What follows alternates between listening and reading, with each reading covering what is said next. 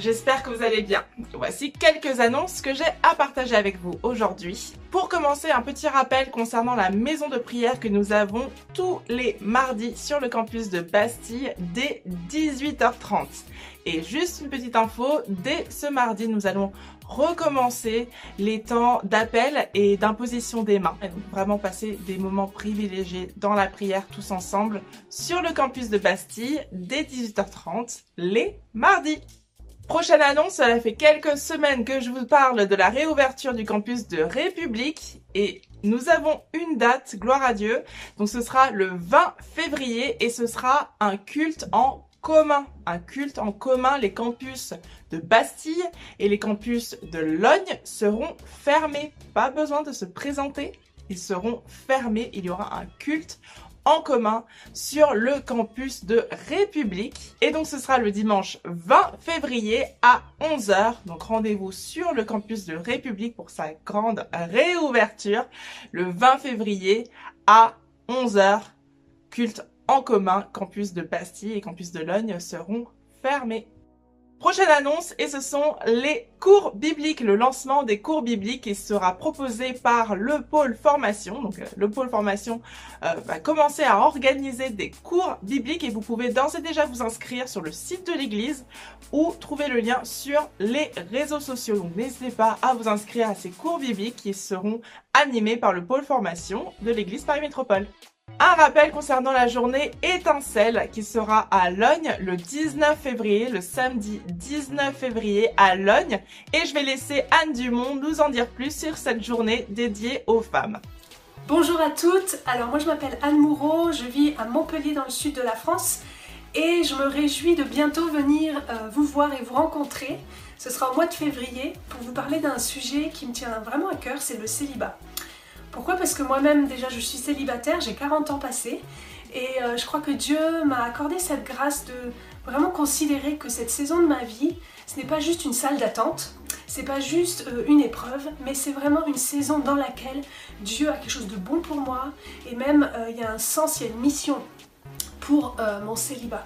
Et j'aimerais vraiment qu'on puisse partager ensemble, peu importe votre statut marital, si vous n'avez jamais été marié ou peut-être si vous avez été marié, et que vous êtes séparé, divorcé ou veuve, euh, vraiment on, retrouve les mêmes défis dans des saisons de vie où on se retrouve seul. Et, euh, mais je crois et je suis persuadée que la parole de Dieu et Dieu veut nous encourager, veut nous, veut nous donner des clés aussi pour ne pas juste croire les mensonges de ce monde qui nous disent que si on n'est pas, si pas avec quelqu'un, on est malheureux.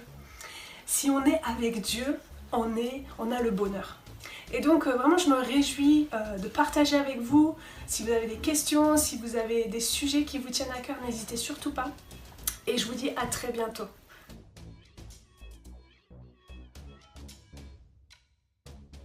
Prochaine annonce, et c'est un rappel concernant Give Go qui lance sa Missions Day et ce sera le samedi 19 mars de 13h30 à 17h30. Vous aimez la mission? Alors, votre place est avec Give Go, donc vous pouvez vous inscrire pour la prochaine journée sur la mission, sur l'émission pour en avoir plus d'informations.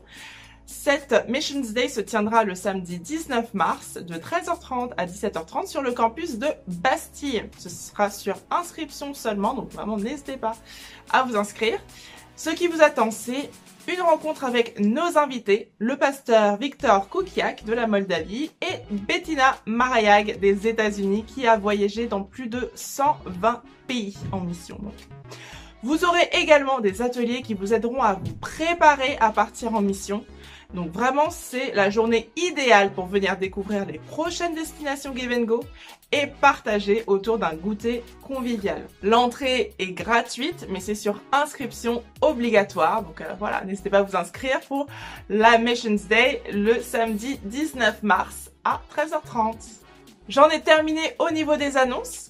Juste un dernier mot de la part de l'équipe pastorale qui vous remercie pour votre fidélité dans votre générosité. N'hésitez pas à suivre toutes nos actualités sur les réseaux sociaux, YouTube pour commencer, Facebook, Instagram, le site monéglise-à-paris.fr. Vous avez aussi beaucoup d'informations et vous pouvez retrouver toutes les prédications de notre équipe pastorale sur toutes les plateformes de téléchargement. Là, vous récupérez vos podcasts, donc Deezer, Spotify, iTunes, etc., euh, etc. Merci beaucoup pour votre attention. À très bientôt et soyez bénis.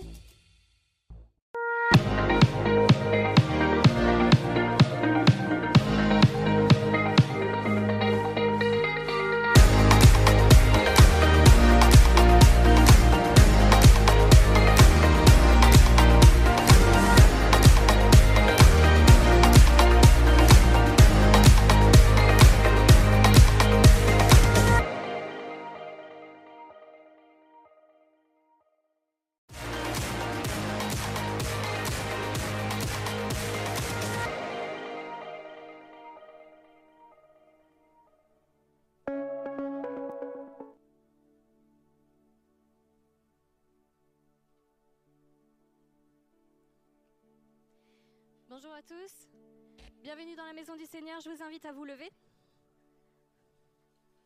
Nous allons l'adorer ce matin de tout notre cœur. Je vous invite à taper des mains avec nous.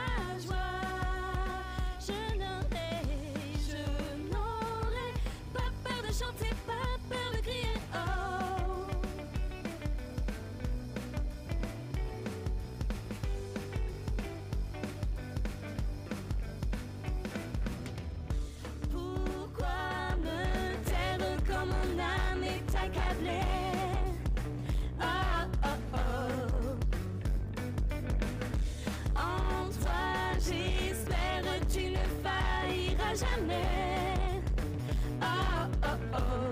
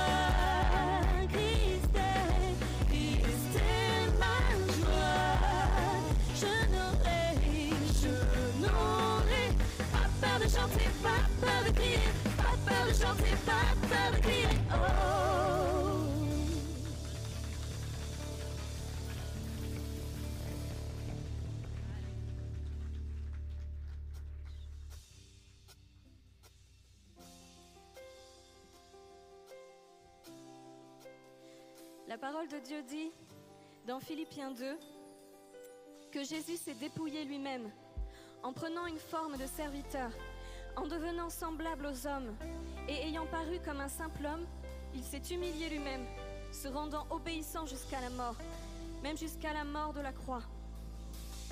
C'est pourquoi aussi Dieu l'a souverainement élevé et lui a donné le nom qui est au-dessus de tout nom, afin qu'au nom de Jésus, tout genou fléchisse dans les cieux, sur la terre et sous la terre, et que toute langue confesse que Jésus-Christ est Seigneur, à la gloire de Dieu le Père.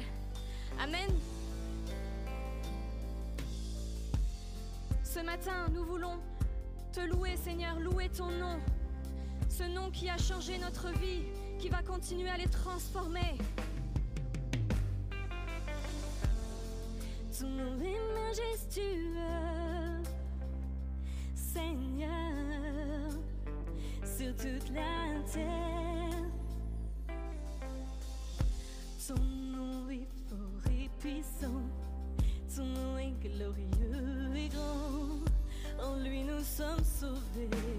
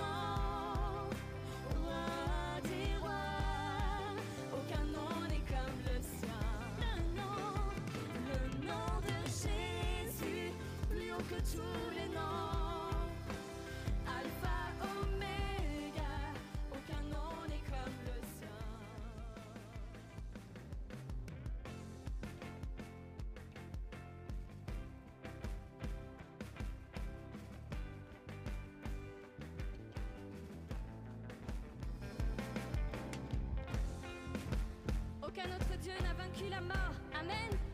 Aucun autre que Jésus.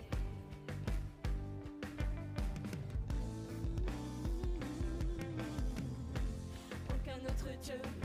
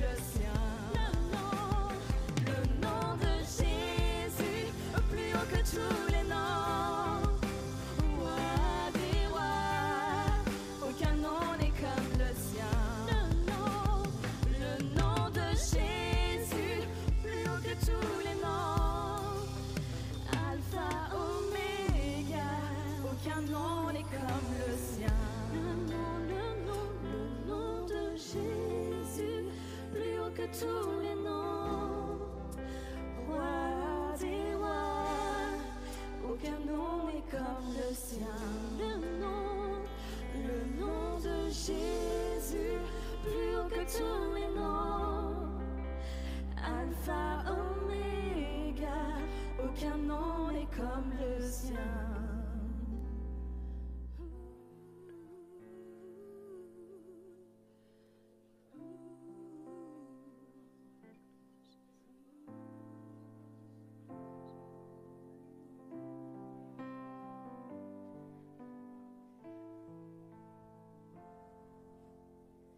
Ce matin, nous allons encore honorer le nom de Jésus.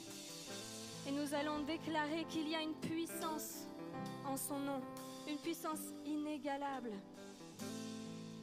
une puissance qui guérit les maladies, qui délivre les captifs,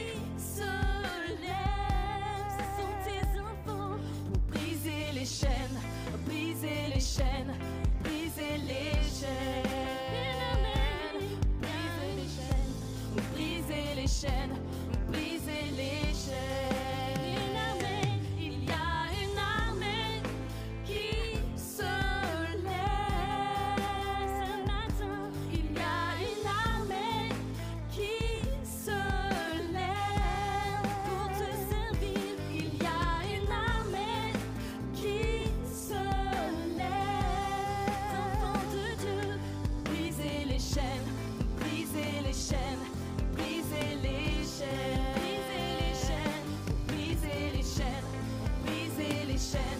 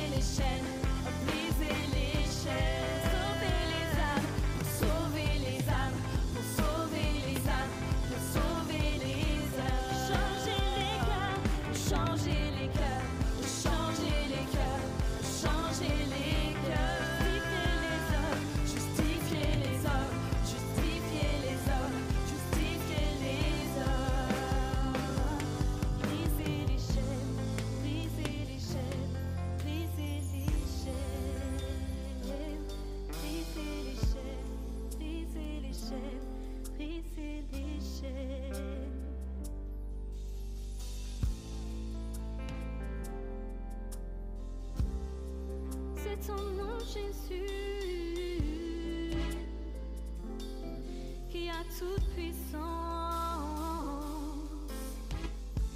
C'est ton nom qui délivre.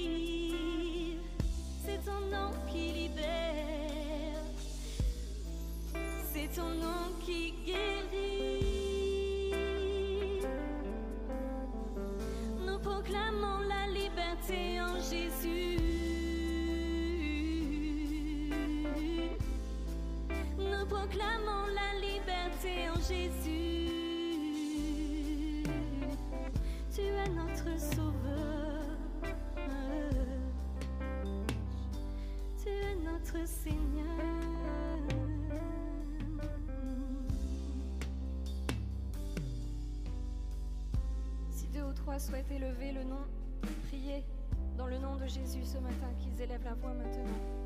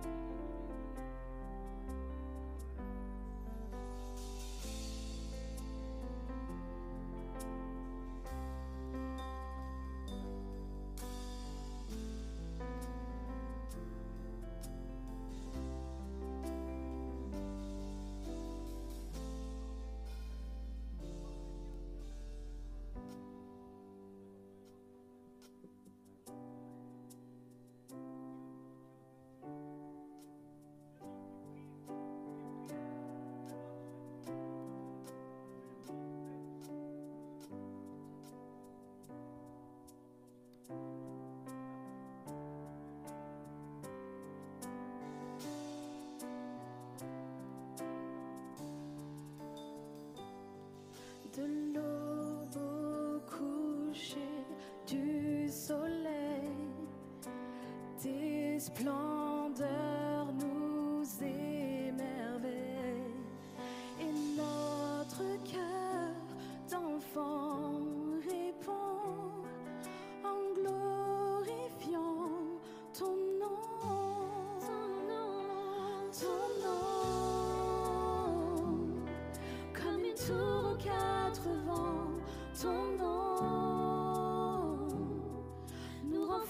chaque instant ton nom, que tous les peuples entendent un chant.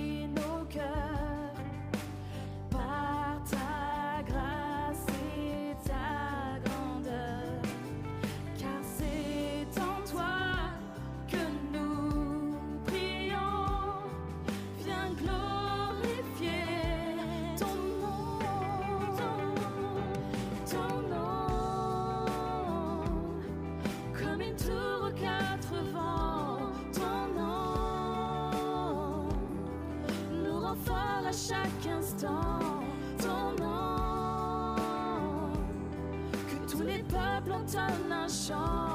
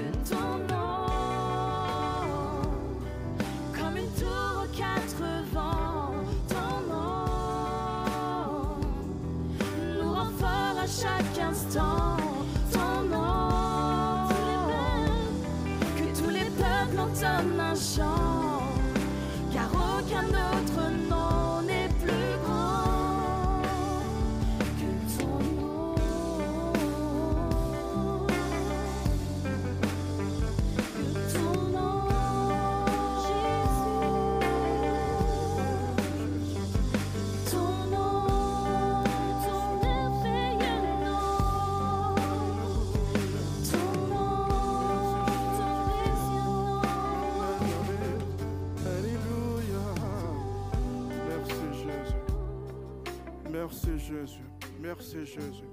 Que ton nom soit béni. Alléluia. Merci Seigneur. On élève tous la voix pour pouvoir remercier le Seigneur de ce que il a accepté de nous donner son nom. On le remercie tous ensemble, s'il vous plaît. Notre Dieu, notre Père, nous te rendons toute la gloire de ce que tu as fait de nous des membres de ta famille, de ce que tu nous as donné ton nom, Père. Merci pour ce nom merveilleux, pour ce nom qui est au-dessus de tout. Merci, notre Dieu, notre Père, car tu as le plus beau nom, le nom le plus puissant de tous. Que ton nom soit béni, que ton nom soit glorifié, Père. Béni sois-tu pour qui tu es. Béni sois-tu, Seigneur. Merci de m'avoir donné ton nom, Seigneur. Merci, Jésus. Que ton nom soit béni. Que ton nom soit béni. Alléluia. Merci, Jésus. Amen. Amen. Vous pouvez prendre place. Dans Ésaïe 53, les sept premiers versets, il dit ceci. Qui a cru à ce qui nous était annoncé Qui a reconnu le bras de l'Éternel? Il s'est élevé devant lui comme une faible plante, comme un rejeton qui sort d'une terre desséchée. Il n'avait ni beauté ni éclat pour attirer nos regards, et son aspect, son aspect n'avait rien pour nous plaire. Méprisé et abandonné des hommes, de douleur et habitué à la souffrance, semblable à celui dont on détourne le visage. Nous l'avons dédaigné, nous n'avons fait de lui aucun cas. Cependant, ce sont nos souffrances qu'il a portées, c'est de nos douleurs qu'il s'est chargé. Et nous l'avons considéré comme puni, frappé, frappé de Dieu et humilié. Mais il était blessé pour nos péchés, brisé pour nos iniquités. Le châtiment qui nous donne la paix est tombé sur lui. Et c'est par ce meurtrisseur que nous sommes guéris. Nous étions tous errants. Comme des brebis, chacun suivait sa propre voie. Et l'Éternel a fait retomber sur lui l'iniquité de nous tous. Il a été maltraité et opprimé. Et il n'a point ouvert la bouche. Semblable à un agneau qu'on mène à la boucherie. À une brebis muette devant ceux qui l'attendent. Il n'a point ouvert la bouche. Alléluia, c'est merveilleux ces, passages. C'est tout aussi merveilleux que fort, que profond, que puissant. C'était des paroles prophétiques apportées par Isaïe. Ces paroles qui décrivaient déjà ce qu'est notre Messie, ce qu'est notre Sauveur, ce qu'est notre Seigneur. Il s'est rabaissé à notre condition. Il nous est apparu sous des traits tellement simples qu'il est passé inaperçu. Oui, parfois on a tendance à dire que oui, il devait certainement ne pas être trop beau ou, ou moche. Je ne crois pas que ce soit ça le fond du texte. Il n'avait rien pour attirer notre regard. S'il était moche, je pense qu'il allait attirer notre regard. On se serait dit, mais comment ça se fait qu'il est moche comme ça? S'il était beau, on aurait dit, mais qu'est-ce qu'il est tellement beau? Non, il était simplement simple. Il était comme vous et moi. Juste pour pouvoir nous faire entrer dans sa gloire, dans sa grâce. Il s'est laissé mépriser afin que nous ayons la considération aux yeux de Dieu. Il a été abandonné des hommes afin que nous entrions dans la famille de Dieu. C'est un paradoxe. Il a porté nos souffrances afin d'apaiser les douleurs de notre âme, de notre condition. Il s'est chargé de nos douleurs. Il a été blessé pour le pardon de nos péchés. Il a été châtié afin d'apaiser la colère de Dieu à notre égard et afin de nous donner la paix, la paix avec Dieu et le salut de nos âmes. Pour que nous soyons guéris, il a accepté d'être meurtri. Nous étions comme des brebis livrées à eux-mêmes, errant ça et là, sans maître, sans but, sans espérance, sans lendemain. Mais il s'est chargé de nos péchés, sans pour autant devenir lui-même pécheur. La Bible dit qu'il s'est fait pécher, de telle sorte que lorsque Dieu jetait un coup d'œil sur lui, il voyait tout un amas de péchés, sans pour autant que sa nature profonde n'ait été affectée par le péché. La Bible dit de lui qu'il est sans péché, c'est le seul. Il n'a point protesté devant ces châtiments immérités, mais il les a endurés en silence, afin de nous donner la possibilité de nous exprimer et de louer Dieu, de proclamer notre victoire et notre libération. C'est merveilleux. Que ce nom soit béni. Que ce nom soit béni. Je ne sais pas, lorsqu'on jette un coup d'œil dans l'histoire de l'humanité, je ne sais pas s'il y a un Dieu. D'abord, je ne crois pas qu'à côté de Dieu, il y ait un Dieu. Il y a des êtres humains qui se proclament, qui s'autoproclament Dieu. Il y a des objets inanimés auxquels les hommes accordent la valeur de Dieu et pourtant Dieu il est unique, il est seul. Le sacrifice qu'il a fait, nul n'a pu le faire pour toi et moi. Ni ton père, ni ta mère, ni aucun membre de ta famille, ni aucun être que tu considères comme étant cher. Car c'est lui qui, au-delà de tout, s'est sacrifié, s'est donné lui-même, a souffert, a tout enduré pour que nous soyons sauvés. Il mérite d'être élevé. Alléluia. Merci Jésus. Nous allons, nous allons partager ce repas qu'il a lui-même instauré. Il a dit que toutes les fois que nous nous rassemblions, il faut que nous le fassions en souvenir de ce sacrifice qu'il a consenti pour nous. Son corps a été brisé, son sang a coulé. Si vous êtes prêts, nous allons prendre ensemble le pain.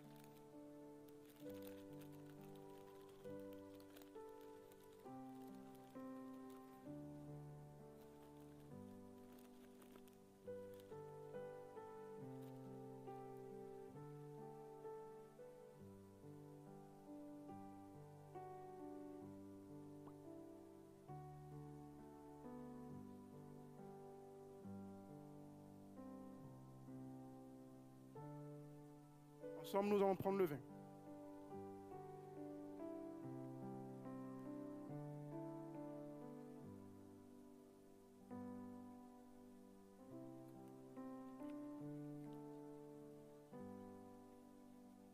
Alléluia, merci Jésus. Nous allons laisser la possibilité à une ou deux personnes d'élever la voix vers le Seigneur, le temps de permettre à ceux qui n'ont pas pris la Sainte Seine de le faire. Nous allons juste permettre à une ou deux personnes de pouvoir exprimer sa gratitude, de pouvoir louer le Seigneur.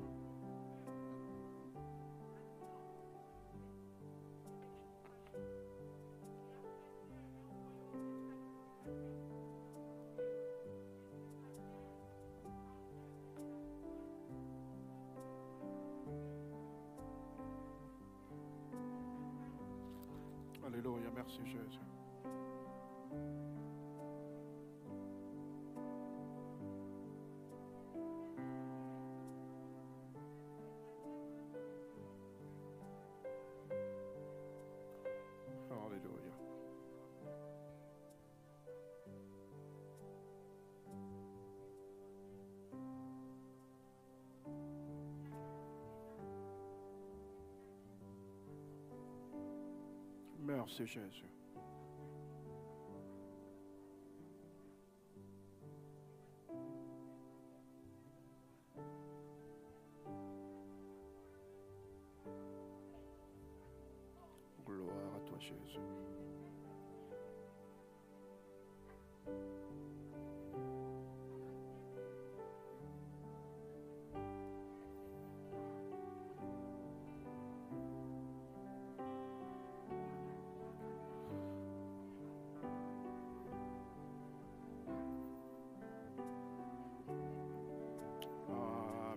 Merci Jésus.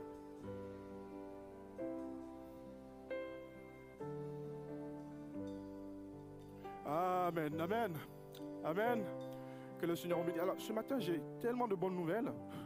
Avant de pouvoir vous les, vous les annoncer, je veux juste vous demander de vous tourner vers la personne qui est à votre gauche, à votre droite, et de lui dire Je m'appelle Urbain, je suis de la même famille que toi, bien sûr. Vous ne vous appelez pas Urbain.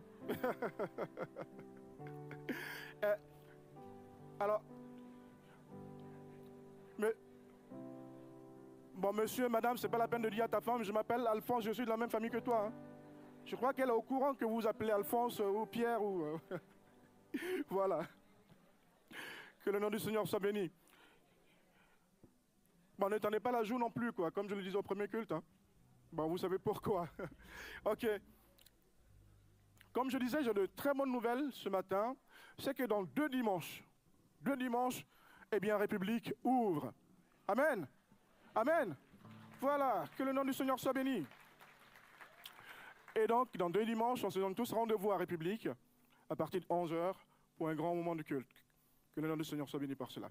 Et avant, donc, de- avant cette ouverture, le mardi, nous avons, comme tous les mardis, notre maison de prière à laquelle vous êtes tous conviés. Ce sera le moment effectivement de prier, de pouvoir avoir des moments de communion véritable avec le Seigneur, d'avoir des moments où vous pourriez confier vos sujets pour qu'on puisse prier pour vous. Et c'est des moments qui sont bénis, richement bénis. Si vous n'y êtes jamais venu, venez. Si vous y êtes déjà venu, venez. Si vous n'avez pas le temps, ménagez votre temps et venez. que le Seigneur vous bénisse. Euh, et ce vendredi, donc 11, nous avons rendez-vous dès 23h pour notre nuit de prière.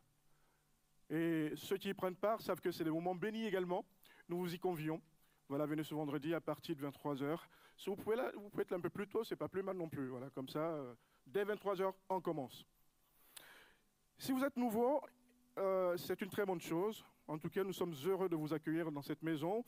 Et si vous avez des questions à, à poser, des renseignements à, à demander, à solliciter et tout, eh bien, des personnes se tiendront euh, derrière sur le point du café afin de pouvoir vous donner euh, tous les renseignements auxquels vous pouvez donc vous attendre et vous donner toutes les informations sur les questions que vous, pourrez poser. Donc, nous vous y attendons et n'hésitez pas à vous rapprocher donc, de ces personnes, aussi bien des pasteurs que des leaders ou des personnes qui sont en charge de cela. Il y a une séance de, une de- de préparation au baptême qui va bientôt commencer. Et pour ceux qui n'ont pas encore fait l'expérience du baptême, n'hésitez pas à pouvoir vous rapprocher afin de pouvoir vous inscrire pour euh, euh, participer à ce moment, vous faire baptiser. Ne le faites pas sans conviction, faites-le parce qu'effectivement vous vous sentez prêt et que vous voulez le faire parce que vous en avez besoin. Ne le faites pas parce que c'est juste un style, c'est très stylé d'être baptisé. Non, c'est quelque chose de très important. Et donc faites-le juste en toute conviction, selon la conviction que vous avez du Seigneur. Et pour finir, nous souhaitions vous remercier pour tout ce que vous faites, notamment à travers les dîmes, les offrandes. Que le Seigneur vous bénisse et vous les rende au-delà du centuple. Et nous avons commencé euh, nos cultes de manière euh, ordinaire, on va dire. Et comme vous, allez le constater, nous sortons euh, par la porte normale. Et, donc, nous avons repris nos habitudes. Si vous avez des offrandes à donner, n'hésitez pas à le faire. Ce sera la sortie à votre gauche. Ce n'est pas obligé, c'est libre. Vous le faites en toute liberté. Amen. Je pense avoir beaucoup parlé et trop dit. Je vais laisser toute la place à notre pasteur, Samuel Atti, je mets toute la pression. voilà, qui a la responsabilité de nous partager le conseil du Seigneur. Que le nom du Seigneur soit béni. Amen.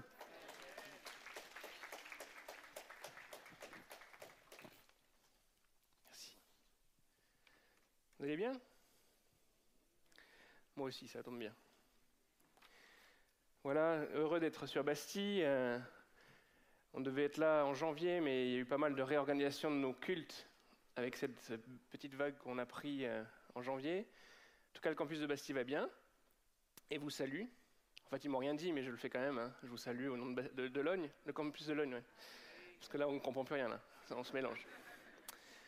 Et le campus de salue ceux qui nous regardent en ligne euh, chaleureusement, abondamment. N'hésitez pas à venir visiter le, le campus de vous serez les bienvenus. Un beau campus. On avait passé à un culte pendant le mois de janvier pour des raisons euh, pratiques, puis on est reparti à deux cultes très rapidement parce qu'on n'avait pas de place. Donc euh, voilà. On va partager euh, la parole de Dieu ce matin. Et euh, juste avant d'ouvrir la, Bible, j'aimerais bien prier. Est-ce que vous êtes d'accord? Seigneur, merci pour euh, ces moments, merci pour ces temps dans ta présence. Et merci pour ta parole qui est là pour euh, nous corriger parfois, nous enseigner, nous amener euh, toujours plus près de toi, toujours plus à te ressembler. Alors bénis ces moments, que nos cœurs soient prêts à entendre ton conseil et surtout que nos cœurs soient toujours, aujourd'hui comme dans le futur, toujours enseignables à recevoir ta parole. Amen. J'ai intitulé ce partage Un Dieu d'abondance. Un Dieu d'abondance. Alors j'étais en vacances euh, cet été, on était avec ma petite famille, euh, Isabelle et Anna, euh, en Bretagne. Je ne sais pas s'il y a des Bretons parmi nous. Et à un moment donné, on s'est retrouvés dans une petite ville, enfin une, ville. Saint-Malo, je ne sais pas si vous connaissez. En tout cas, dans l'histoire de France, c'est un port important. Je crois d'ailleurs que c'est même important pour euh, notre pasteur principal, puisque c'est de là que le bateau qui a découvert le, Canada est parti à l'époque. Et puis, pour rentrer dans la vieille ville, par rapport où nous on lo- logeait, on devait traverser un pont qui, parfois, dans la, journée, euh, se trouvait fermé, parce qu'il devait basculer pour laisser place à euh, l'ouverture d'une écluse. Je ne sais pas si vous savez ce que c'est une écluse. Normalement, euh, on l'a plus ou moins vu. Alors, c'est utilisé de différentes manières. Des fois, c'est pour se protéger d'inondations. Parfois, ça peut être pour gérer les, différences de niveau de, l'eau par rapport aux marées Enfin, quelle que soit la raison, le principe est le même, c'est qu'une grande quantité d'eau va être retenue par des portes assez puissantes.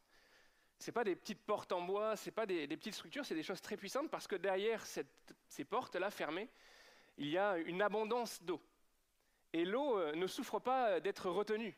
Elle pousse, elle veut être libérée, elle veut aller euh, continuer sa course. Et donc, il faut des portes puissantes qui retiennent des grandes quantités d'eau. Et quand ces écluses s'ouvraient, et ben là, on avait euh, des mètres cubes ou des milliers de mètres cubes qui étaient libérés en quelques instants pour mettre à niveau les deux niveaux qui étaient gérés par cette écluse et permettre, à cet endroit-là, c'était par rapport au marais, euh, permettre le passage d'un bateau qui était retenu euh, de l'autre côté du port.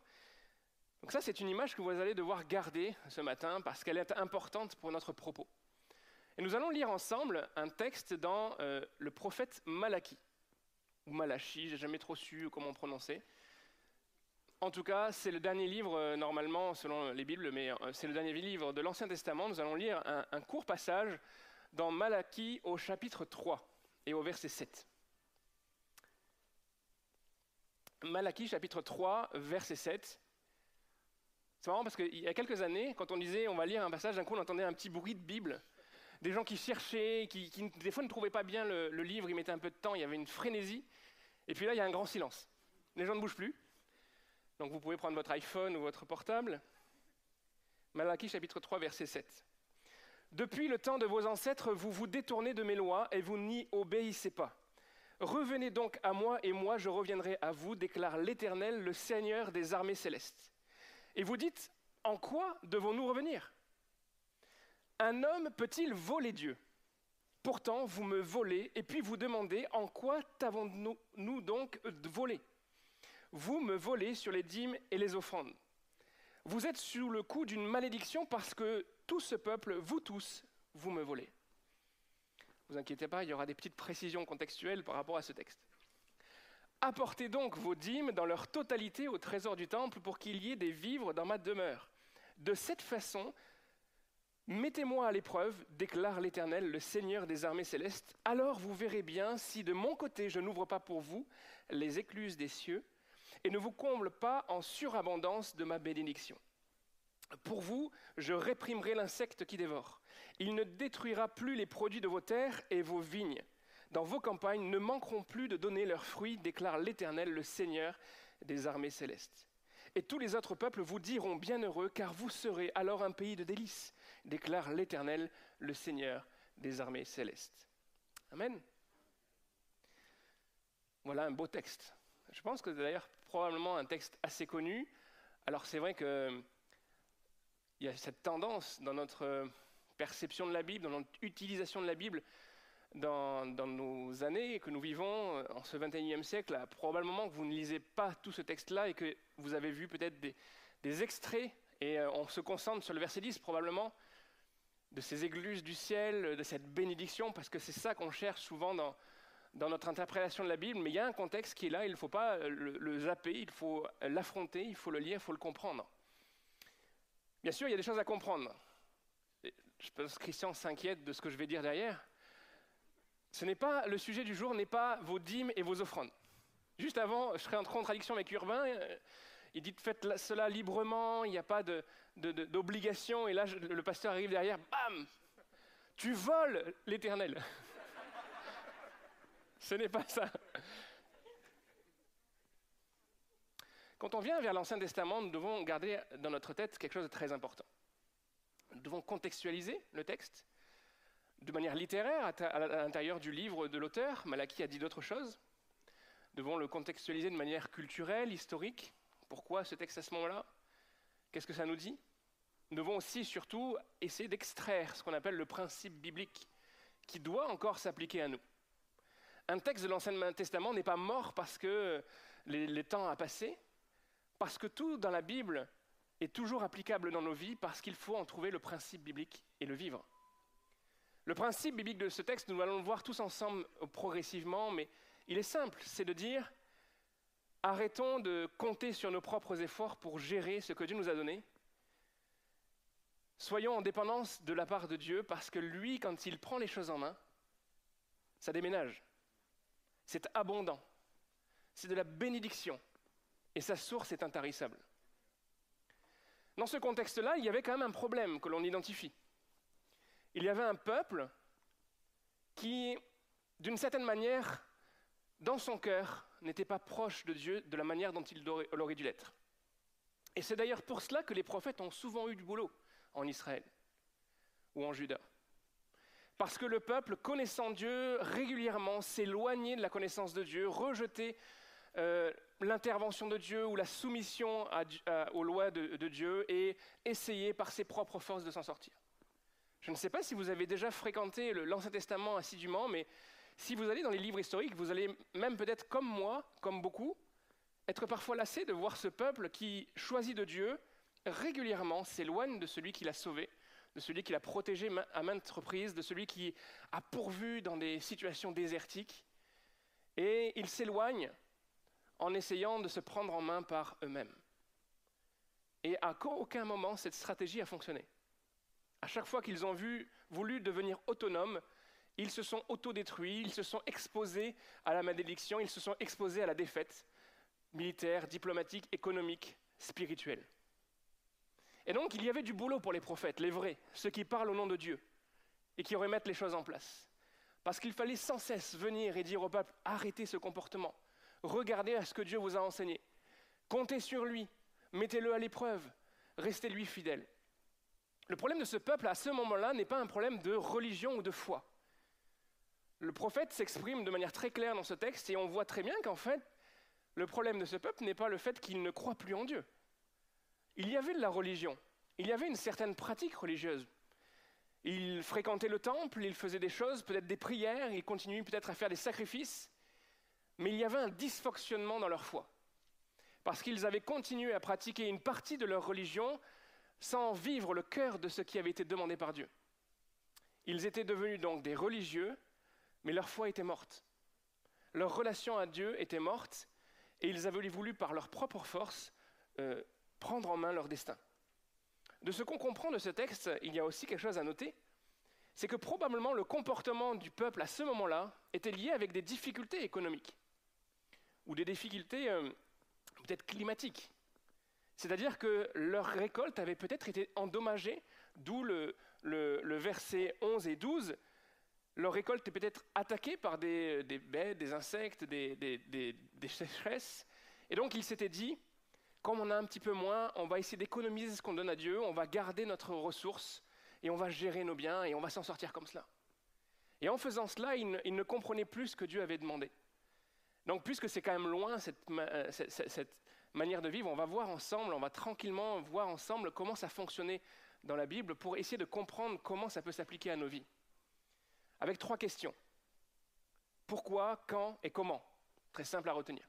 Pourquoi, quand et comment? Pourquoi le peuple était invité C'était d'ailleurs plus qu'une invitation. Pourquoi le peuple devait donner la dîme de ses biens et faire des offrandes à son Dieu Le pourquoi est très simple quand on étudie l'Ancien Testament. Il se résume, en, il se résume en, quelques éléments très simples. Il s'agit déjà d'une action de grâce vis-à-vis de Dieu. Reconnaître que Dieu pourvoit à nos besoins et qu'il est l'origine, le point d'origine de tout ce que l'on reçoit. Vous verrez que quand je vais répondre à ces trois questions pour Israël, vous allez vous dire, en fait, c'est la même chose pour moi. Le point d'origine de toutes nos grâces, de tout ce que nous recevons, matériel ou non matériel, spirituel, tout ce qui est bon dans nos vies, nous vient de Dieu.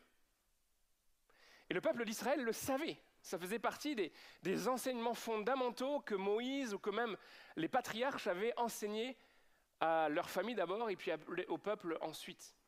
Tout ce qui est bon nous vient d'en haut et nous devons donner à notre Dieu parce que nous reconnaissons cette réalité-là et donner à Dieu, c'est une action de grâce.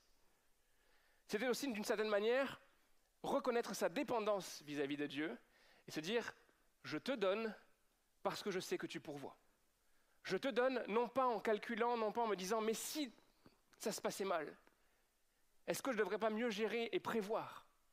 Je te donne parce que tu es celui qui pourvoit. Ça, c'est le pourquoi. Et attaché à ce pourquoi, Dieu avait été clair avec Israël en disant, Donne-moi, obéis-moi, et je te bénirai. Ne me donne pas, désobéis, et je te maudirai. Bon, c'est sûr que ça casse un peu l'ambiance un dimanche matin de février, mais nous sommes en train de parler d'Israël, nous verrons ça pour nous tout à l'heure. Contrairement à ce que peut-être vous pensez, et peut-être que le christianisme du 21e siècle a mis en avant, Dieu est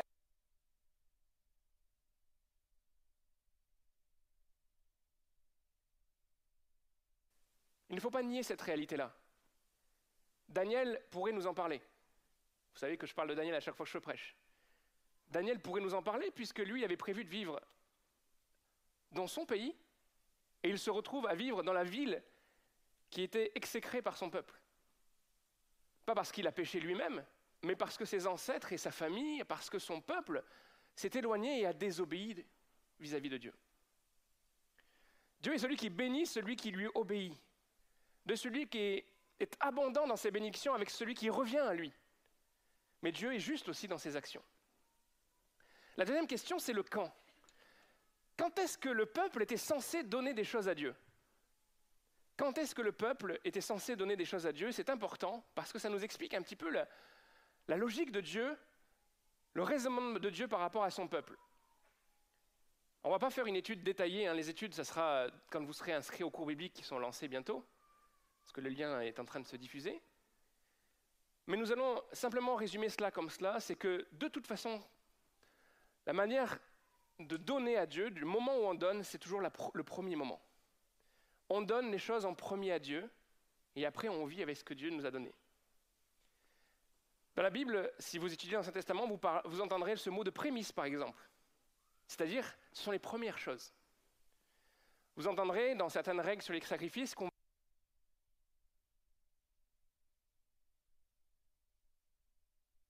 qui est sans défaut. Parce que pour Dieu, c'est en premier. Dieu n'est pas celui qui se sert en dernier quand il reste. Il est celui qui est no- honoré en premier quand on commence. Alors peut-être que c'est difficile à contextualiser parce que nous sommes habitués à vivre sur des salaires. Nous sommes habitués à, recevoir à la fin d'un mois un salaire et, probablement que chaque mois vous recevez à peu près les mêmes sommes. Euh, et euh, et c'est comme cela. Vous avez, euh, et nous avons, par nos modes de vie, par nos modes d'organisation économique, sécurisé un petit peu nos- nos manières. On n'est plus dans une dynamique de foi. Nous ne sommes plus des agriculteurs comme nos ancêtres. Nous sommes des urbains qui reçoivent un virement bancaire chaque mois. Et donc on a peut-être du mal à, vo- à voir ce que représente donner en premier. Ah, tu peux en, début de, mois donner en premier, mais quand on est agriculteur, quand on est un- peuple qui élève euh, des animaux ou qui cultive la terre, donner en premier, c'est un pari sur l'avenir qui est extrêmement exigeant. Parce que c'est croire que Dieu pourvoira sur l'ensemble de cette année. Alors que devant toi, dans ton avenir, dans ton année, tu peux te dire que il y risque d'y avoir des orages, des intempéries, peut-être une sécheresse va frapper, peut-être un insecte va venir dévorer ce qui était encore planté. Mais c'est le principe que Dieu veut, donner en premier. Troisième question, comment? Comment donne-t-on en Israël? Ou comment il était prévu qu'il fallait donner en Israël? Avec les bonnes dispositions de cœur. Et c'est ça que la différence va se faire entre le religieux et celui qui le fait avec conviction. Vous comprenez bien que quand Dieu s'adresse au peuple de cette manière-là, il n'y a pas un problème budgétaire au ciel. Il n'y a pas le trésorier du ciel qui a, tiré la manche de Dieu en disant Là, on ne va pas finir l'année. Le bilan n'est pas bon. Puisque c'est là-bas que l'abondance, elle existe. Les sources sont infinies, il n'y a pas de, besoin d'un stock de blé nouveau, il n'y a pas besoin. Toutes ces choses ne sont pas des besoins célestes. Mais c'est une question de relation entre le ciel et la terre. Alors comment on donne Quand on donne réellement selon le cœur de Dieu, on donne avec les bonnes dispositions? On donne avec foi. On donne en croyant que Dieu pourvoira. On donne en croyant que Dieu protégera les récoltes, protégera même le grenier. Ce n'est pas forcément le problème de terre, il peut y avoir le grenier qui brûle. Que Dieu protégera le pays de toute invasion extérieure. Que Dieu pourvoira. C'est ce que Dieu a voulu installer entre son peuple d'Israël et lui, cette dépendance, cette relation. Euh, pardon. Il l'avait prouvé. Vous savez que j'ai des petites dyslexies des fois. Il avait prouvé par le passé qu'il avait été fidèle, même dans des lieux désertiques. Il a réussi à nourrir un peuple en errance pendant 40 ans, chaque jour, sans provision. Et ça, c'est fort dans l'histoire d'Israël. Il l'avait prouvé en leur donnant ce pays promis, fertile, capable de nourrir toute cette population. Et il l'avait manifesté à de nombreuses reprises dans le passé. Malheureusement, le cœur de l'homme est celui euh, que l'on a aussi. C'est-à-dire que malgré les, les événements passés, malgré même les histoires personnelles que tu as pu vivre, toujours nous reviendrons à cette faiblesse de croire que nous pouvons être un instrument pour euh, se protéger soi-même. Que Dieu, quelque part, aurait besoin de notre sérieux sur la gestion de nos biens pour qu'on puisse s'en sortir. Et très rapidement, on ressemble au peuple d'Israël. Alors ça, c'était un exposé par rapport à Israël. Et qu'est-ce que ça parle pour nous? Comme je l'ai dit, ce n'est pas une, prédication sur vos dîmes et vos offrandes. Soyez bénis pour votre fidélité. Et même en tant que pasteur, en fait, on, on ne compte pas sur vous, quelque part. On sait qu'on compte sur Dieu, et c'est tellement mieux. J'aimerais bien aller au-delà du matériel, parce qu'on on pense au matériel depuis que je, parle de ce texte. Et on discutait de ce, texte avec Isabelle,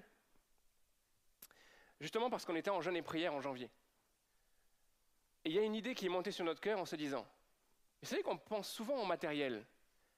Qu'en est-il de ton temps? Est-ce que tu consacres une belle part de ton temps à celui qui te le donne? Le temps d'ailleurs, même dans une église, est plus précieux que l'argent. Est-ce que nous consacrons une part de notre temps non négligeable à notre Dieu? Bien sûr, pendant trois semaines de jeûne et prière, nous, avons beaucoup prié, nous avons beaucoup fait de choses avec Dieu. Et cette prédication était sur mon cœur justement comme un prolongement à cet effort que nous avons eu en mois de janvier, se dire que ce ne soit pas juste des moments particuliers que nous consacrons à l'Éternel, mais que notre année soit toujours dans cette direction. Sois le premier dans mon temps. Je veux te donner ces premières minutes de ma journée. Je veux te donner euh, ce qu'il y a de plus précieux dans mon temps. Souvent, nous devenons finalement comme ce peuple qui décidait de, de garder un peu ses biens parce qu'ils avaient peur de l'avenir, parce qu'ils avaient peur des intempéries, parce qu'ils avaient peur des, des dégâts sur les, les récoltes. Et ils se disaient, bon, on va garder quand même, et puis peut-être au milieu de l'année, on verra, on fera le bilan. Donne le premier de ton temps à Dieu. Peut-être que tu te dis, mais c'est impossible.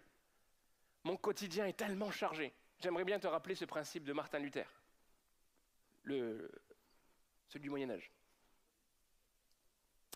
Il est moins à la mode que celui du XXe siècle, mais Martin Luther avait ce principe, il se disait que plus sa journée était chargée devant lui, plus il se forçait à prier pour commencer sa journée, et plus il priait. Parce qu'à travers ce temps consacré à Dieu, il y avait peut-être une clarté qui s'installait, euh, une inspiration qui le rendait plus efficace. Et il savait que sur le long terme, mettre Dieu à la première place nous met dans la meilleure des positions. Par contre, si tu t'agites dès le matin, tu te dis j'ai pas le temps, je verrai peut-être à la fin de la journée si j'ai du temps pour Dieu. Et bien en fait, à la fin de la journée, tu n'auras toujours pas de temps pour Dieu. Parce qu'il y aura des choses qui se sont rajoutées, et puis je ne suis pas plus grand que toi. hein. C'est parce qu'on est pasteur qu'on vit sur une planète extérieure. Nous avons les mêmes heures que vous, les, les 24. 7 jours comme vous. Et nous avons besoin, même quand nous gérons des choses de l'Église ou, des affaires qui, qui ont lien à Dieu, nous, avons besoin de, faire ces, choses-là. Alors ta dîme de ton temps, je l'ai calculé, t'inquiète pas, tu sais bien que j'aime les mathématiques, 144 minutes. Ça fait un peu mal. 10% de ta journée, ça fait, c'est lourd. hein.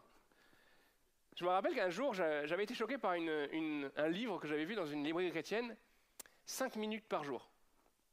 C'était censé être un, temps de méditation euh, et, la, préf- la- la préface ou la postface c'était euh, si tu n'as pas le temps dans ta journée, au moins prends 5 minutes par jour. Alors je ne juge pas euh, l'auteur, hein, mais je trouvais ça particulier. Je disais, par rapport à, ce texte des écluses, je trouve ça bizarre de se dire j'ai que 5 minutes par, à, donner à Dieu, et puis, mais par contre, j'espère par contre que lui sera généreux dans, dans le retour. hein. Je veux quand même qu'il ouvre un petit peu les écluses, quand même, que j'en reçoive. Et là, je ne veux pas tomber dans, le légalisme ou dans la loi de te dire si tu fais pas 144 minutes de prière par jour, tu as tout raté. C'est déjà sacré truc, 144 minutes. Je dis, je parle plus du principe. Quelle est la place de Dieu dans nos vies? Est-ce que nous sommes prêts à consacrer des choses importantes de notre vie, de notre temps, de notre énergie? Est-ce qu'on est prêt à rentrer dans cette dimension de le mettre à l'épreuve et dire Seigneur, je te donne et tu pourvoiras? J'espère que vous avez un oui intérieur. Alors, assez rapidement, on va voir ce que, ce que deux comportements ont fait et font dans notre relation à Dieu. D'un côté, quand cela dysfonctionne, quand nous décidons, comme Israël à ce moment-là, comme le peuple à ce moment-là, quand nous décidons de, de prendre tout cela, toute cette gestion à nos propres comptes, qu'est-ce qui se passe? Ben, C'est le drame. Nous devenons religieux, notre relation à Dieu est, simplement une relation de je crois en toi, mais je ne crois pas que tu puisses pourvoir. Parfois, quand nous sommes religieux, on va se renforcer par certains aspects de notre religiosité en disant mais on est quand même de bons chrétiens, on fait quand même de bonnes choses. Tel ou tel projet ont été mis en place. Mais on rate l'essentiel que Dieu a prévu. Un essentiel de dépendance, un essentiel de foi et de bénédiction, un essentiel de miracle. Dans le cas d'Israël, le peuple avait probablement retenu une part de ce qu'il devait à Dieu, et pourtant ça n'allait pas forcément mieux dans les champs. Pourtant, le matin, quand ils sont allés au champ, il y avait toujours des maladies sur les pieds de blé ou dans les oliviers. Pourtant, la récolte était peut-être médiocre. Et malgré le fait qu'ils avaient gardé pour eux, ils n'étaient pas forcément dans l'abondance. Ils étaient dans une gestion, mais il y avait une forme de pauvreté sur leur vie. La deuxième chose, c'est quand on y met tout notre cœur et qu'on le marche selon le cœur de Dieu, on est dans autre chose. Reprenons ce verset 10. Apportez donc vos dîmes dans leur totalité au trésor du temple pour qu'il y ait des vives dans ma demeure. De cette façon-là, mettez-moi à l'épreuve, déclare l'Éternel, le Seigneur des armées célestes. Alors vous verrez bien si de mon côté, je n'ouvre pas pour vous les écluses des cieux et ne vous comble pas en surabondance de ma bénédiction. Quand on fait le pari de la foi et de la dépendance à Dieu, on n'est jamais déçu, voire même, on est submergé. Je vais faire une confidence. Je ne sais pas nager. Ouais, j'en mon cœur. hein. Maintenant, ça, je, je je vais être stigmatisé. Mais si j'avais été malin et que je m'étais mis devant cette écluse là à Saint-Malo, bon, même si je savais nager, ça n'aurait pas changé grand-chose, et que les portes s'ouvrent, j'aurais été pulvérisé par l'abondance de cette eau qui coule. C'est pas pour rien que, que, que le prophète utilise cette image. Ça ne rigole pas avec Dieu.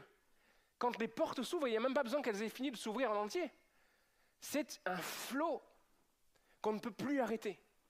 C'est une réserve qui est illimitée. Et même l'image que l'on prend là avec l'eau derrière le mur de l'écluse est une image qui est un peu limitée, qui est humaine.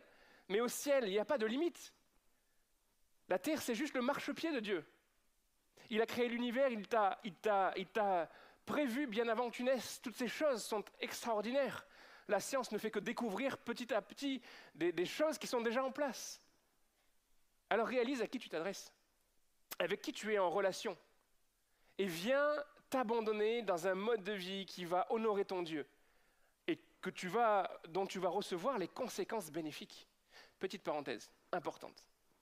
Je ne suis pas en train de te, prêcher un placement financier rentable.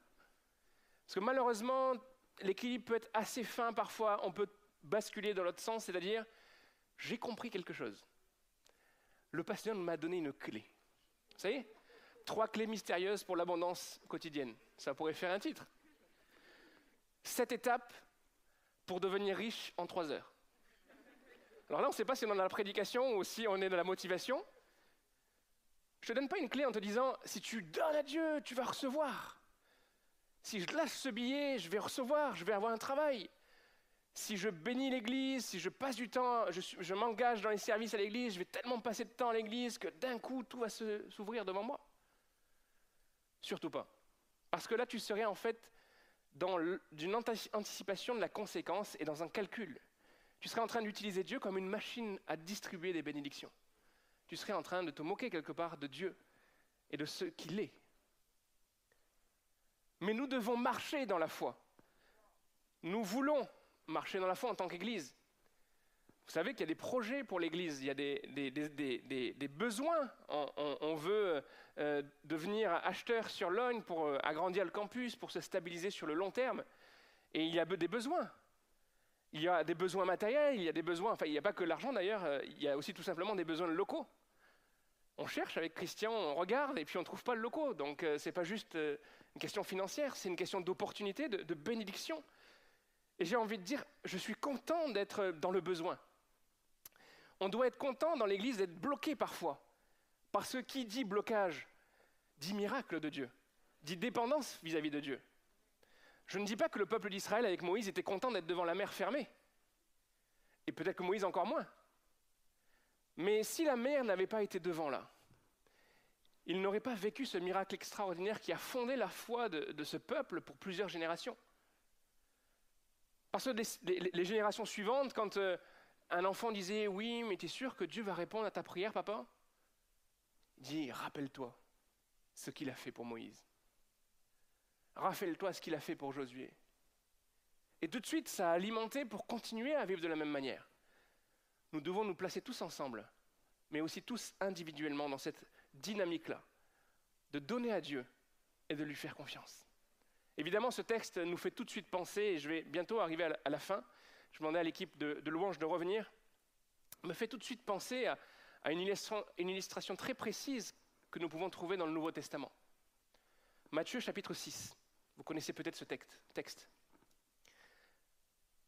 Matthieu chapitre 6, verset 25. C'est pourquoi je vous dis, ne vous inquiétez pas pour votre vie de ce que vous mangerez, ni pour votre corps, de quoi vous serez vêtus. La vie n'est-elle pas plus que la nourriture, et le corps plus que le vêtement? Regardez les oiseaux du ciel, ils ne sèment, ni ne moissonnent, ils n'amassent rien dans des greniers, et votre Père céleste les nourrit. Ne va- valez-vous pas beaucoup plus qu'eux? Qui de vous, par des inquiétudes, peut ajouter une coudée à la durée de sa vie Et pourquoi vous inquiétez au sujet du vêtement? Considérez comment croissent les lys des champs, ils ne travaillent ni ne filent. Cependant, je vous dis que Salomon même, dans toute sa gloire, n'a pas été vêtu comme l'un d'eux. Si Dieu revêt ainsi l'herbe des champs qui existe aujourd'hui, demain sera jetée au four, ne vous vêtira-t-il pas plus à forte raison, gens de peu de foi?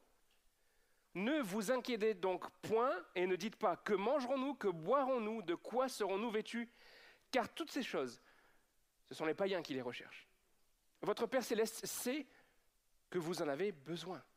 Cherchez premièrement le royaume et la justice de Dieu, et toutes ces choses vous seront données par-dessus. C'est la parfaite illustration de ce qu'on vient de dire. Remarquez quelque chose. Dieu n'est pas en train de condamner ceux qui sont devant lui en disant mais pourquoi vous inquiétez du vêtement, c'est pas utile. Il n'est pas en train de prêcher le fait d'être mal habillé ou de ne pas manger. Il dit ce qui relève des païens, c'est l'inquiétude. C'est le fait de s'inquiéter pour ces choses, c'est le fait de ne penser qu'à ces choses-là. Nous, nous en avons besoin et Dieu le sait. Par contre, ce qui fait la différence entre un païen et celui qui marche avec foi près de Dieu, c'est le fait de ne pas s'inquiéter pour ces choses-là, de le chercher en premier parce qu'on sait que Dieu pourvoit. Je ne sais pas quelle est ta situation à toi. Peut-être que tu es dans l'abondance, ça arrive.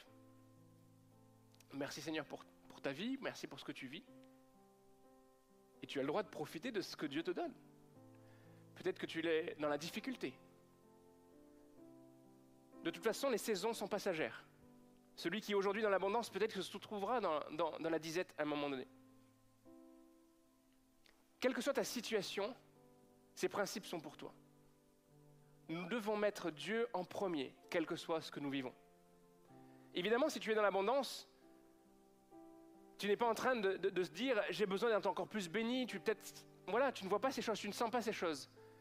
Mais même quand tu es dans l'abondance, il y a des inquiétudes qui germent. Il y a des inquiétudes qui se soulèvent dans ton cœur et qui disent Oui, mais tu n'as pas pensé à cela. C'est compliqué. Et si tu voulais ça Et puis tes envies peut-être augmentent. Et puis si tu es dans la disette, euh, tu vois tout de suite de quoi je veux parler. Tu te dis Mais clairement, moi, si Dieu n'agit pas, je ne pourrai pas y arriver. Même que tu te dis peut-être Mais je n'ai rien à donner à Dieu. Je suis tellement dans la disette qu'il n'y a rien que je puisse apporter. Mais justement, c'est bien le principe que je te dis ce matin. On n'est pas là en train d'investir et dire je vais rec- recevoir. On est en train de là de se confier entre les mains de Dieu pour réellement être dépendant de ce qu'il fera. Et nous voulons en 2022 Après avoir vécu des, magnifiques temps de jeûne, nous voulons en 2022 pouvoir avoir des, réunions, nous allons do- donner le micro à des gens qui vont dire, voilà, le Seigneur a agi de manière puissante. J'étais comme le peuple d'Israël, il y avait comme des insectes qui voulaient manger ma vie. Il n'y avait rien qui fonctionnait, rien qui poussait. La terre était aride, sèche, mais Dieu a fait couler sa pluie. Et en quelques jours, ce que je trouvais impossible, ce qui m'était présenté par ceux qui m'entouraient comme impossible, est devenu possible. Cherchons premièrement le royaume de Dieu et sa justice pendant cette année 2022, et bien sûr au-delà. Revenons à des principes. Ne soyons pas des, des hommes simplement religieux qui pensent tout connaître de Dieu.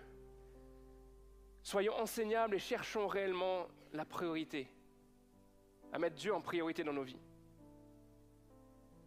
Et je crois que nous pourrons, dans quelques mois, venir vers vous en disant, mais Seigneur a béni d'une manière exceptionnelle à Logne. On a cherché, on a tapé à toutes les portes, il n'y avait rien. Mais quand Dieu ouvre l'écluse, ça déménage. Souvent on se disait avec Christian, euh, le maire peut être un obstacle, les, les pouvoirs politiques. Et puis on regarde la Bible et puis on se dit, mais même Dieu a changé le cœur d'un roi. Il a fait financer, je pense que dans la loi française c'est un peu plus compliqué cela, il a fait financer un temple par le trésor d'un royaume qui n'avait rien à voir. Alors ça, c'est les détails.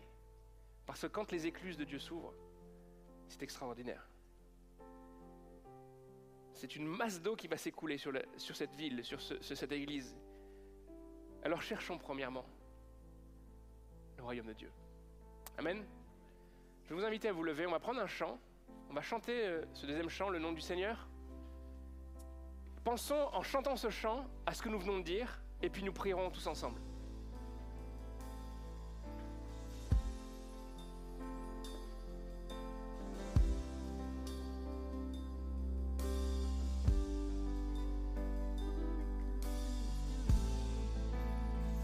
Le nom de Jésus, plus haut que tous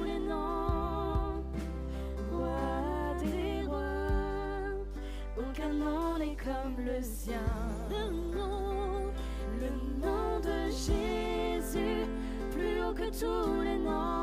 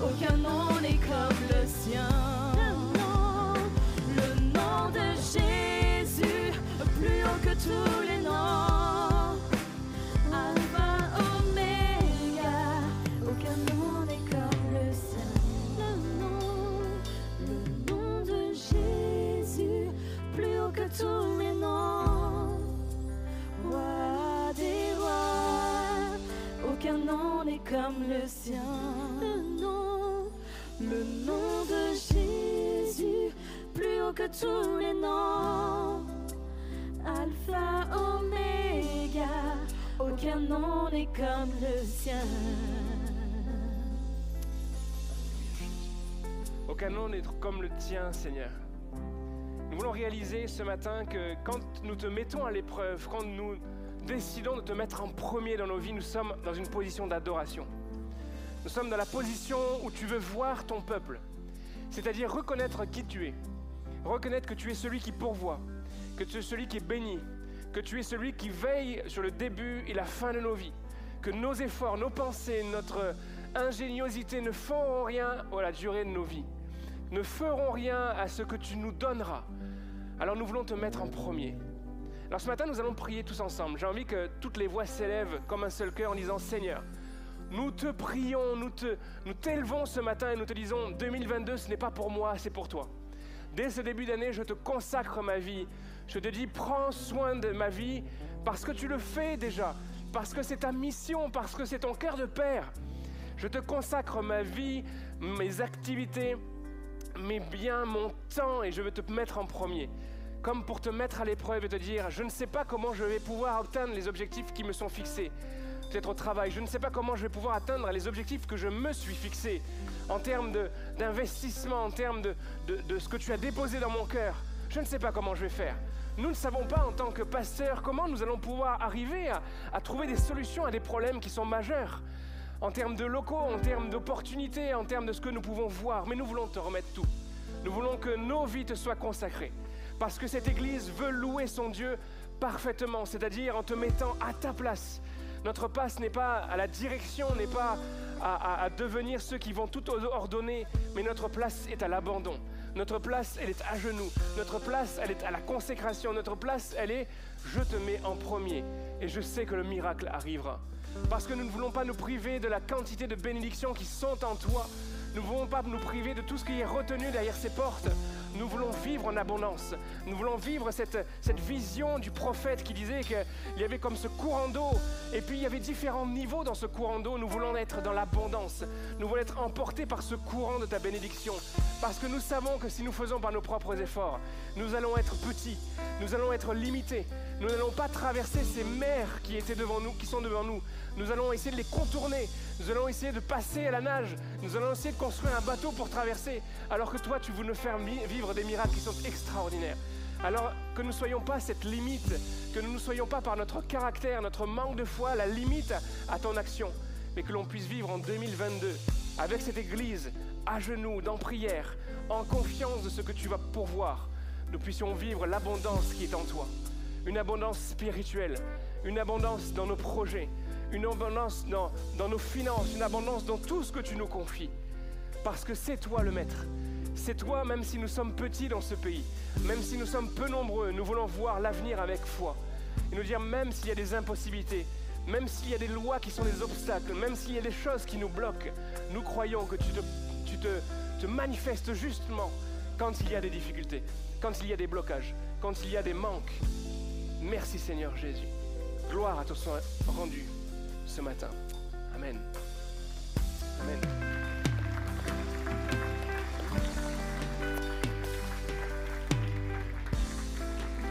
Dieu.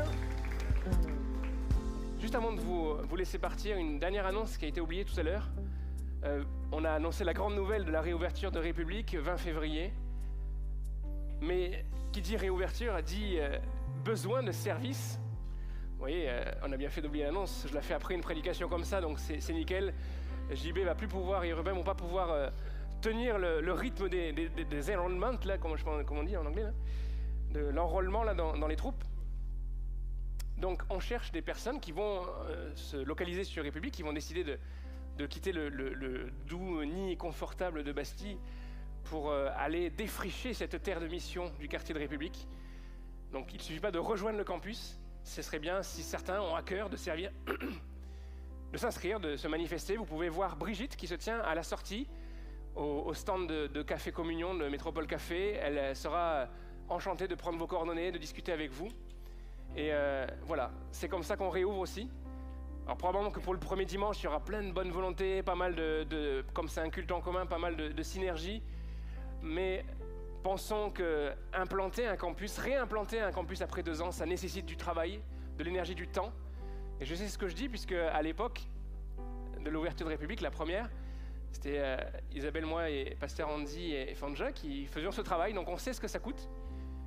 Mais vraiment, engagez-vous. I want you. que le Seigneur vous bénisse. À très bientôt.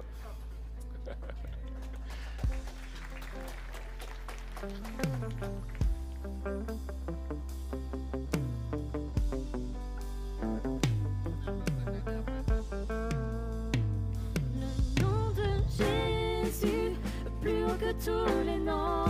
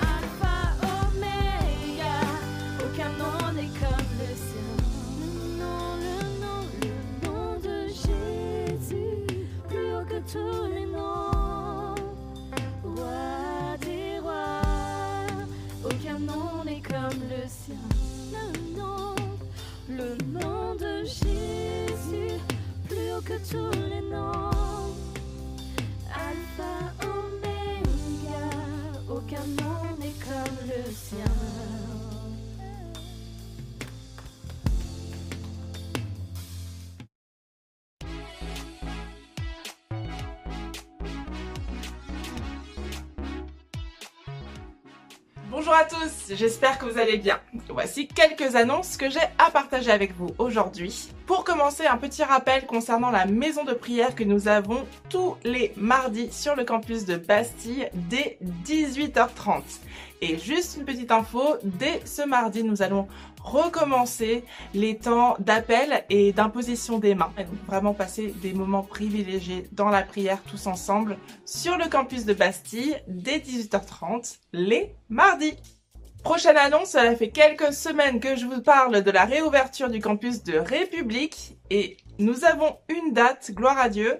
Donc ce sera le 20 février et ce sera un culte en commun, un culte en commun. Les campus de Bastille et les campus de Logne seront fermés. Pas besoin de se présenter, ils seront fermés. Il y aura un culte en commun sur le campus de République. Et donc ce sera le dimanche 20 février à 11h. Donc rendez-vous sur le campus de République pour sa grande réouverture le 20 février à 11h.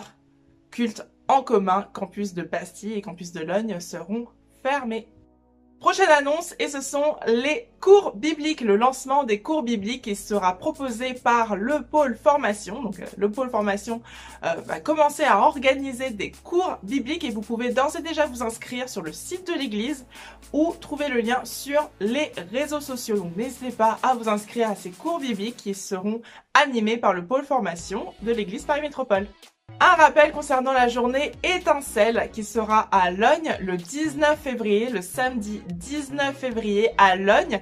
Et je vais laisser Anne Dumont nous en dire plus sur cette journée dédiée aux femmes. Bonjour à toutes, alors moi je m'appelle Anne Moureau, je vis à Montpellier dans le sud de la France et je me réjouis de bientôt venir euh, vous voir et vous rencontrer. Ce sera au mois de février pour vous parler d'un sujet qui me tient vraiment à cœur, c'est le célibat. Pourquoi? Parce que moi-même déjà je suis célibataire, j'ai 40 ans passés et euh, je crois que Dieu m'a accordé cette grâce de vraiment considérer que cette saison de ma vie, ce n'est pas juste une salle d'attente, c'est pas juste euh, une épreuve, mais c'est vraiment une saison dans laquelle Dieu a quelque chose de bon pour moi et même euh, il y a un sens, il y a une mission pour mon célibat. Et j'aimerais vraiment qu'on puisse partager ensemble, peu importe votre statut marital, si vous n'avez jamais été marié ou peut-être si vous avez été marié euh, et que vous êtes séparé, divorcé ou veuve, euh, vraiment on, retrouve les mêmes défis dans des saisons de vie où on se retrouve seul. Et, euh, mais je crois et je suis persuadée que la parole de Dieu et Dieu veut nous encourager, veut nous, veut nous donner des clés aussi pour ne pas juste croire les mensonges de ce monde qui nous disent que si on n'est pas, si pas avec quelqu'un, on est malheureux. Si on est avec Dieu, on, est, on a le bonheur. Et donc euh, vraiment je me réjouis euh, de partager avec vous. Si vous avez des questions, si vous avez des sujets qui vous tiennent à cœur, n'hésitez surtout pas. Et je vous dis à très bientôt.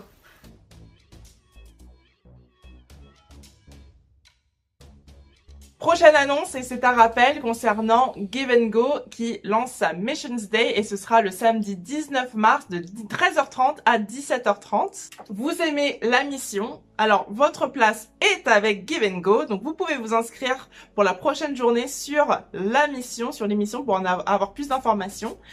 Cette Missions Day se tiendra le samedi 19 mars de 13h30 à 17h30 sur le campus de Bastille. Ce sera sur inscription seulement, donc vraiment n'hésitez pas à vous inscrire. Ce qui vous attend, c'est une rencontre avec nos invités, le pasteur Victor Kukiak de la Moldavie et Bettina Marayag des États-Unis qui a voyagé dans plus de 120 pays en mission. Vous aurez également des ateliers qui vous aideront à vous préparer à partir en mission. Donc vraiment, c'est la journée idéale pour venir découvrir les prochaines destinations Give Go et partager autour d'un goûter convivial. L'entrée est gratuite, mais c'est sur inscription obligatoire. Donc euh, voilà, n'hésitez pas à vous inscrire pour la Missions Day le samedi 19 mars à 13h30. J'en ai terminé au niveau des annonces. Juste un dernier mot de la part de l'équipe pastorale qui vous remercie pour votre fidélité dans votre générosité. N'hésitez pas à suivre toutes nos actualités sur les réseaux sociaux, YouTube pour commencer, Facebook, Instagram, le site monéglise-à-paris.fr. Vous avez aussi beaucoup d'informations et vous pouvez retrouver toutes les prédications de notre équipe pastorale sur toutes les plateformes de téléchargement. Là, vous récupérez vos podcasts, donc Deezer, Spotify, iTunes, etc., etc. Merci beaucoup pour votre attention. À très bientôt et soyez bénis.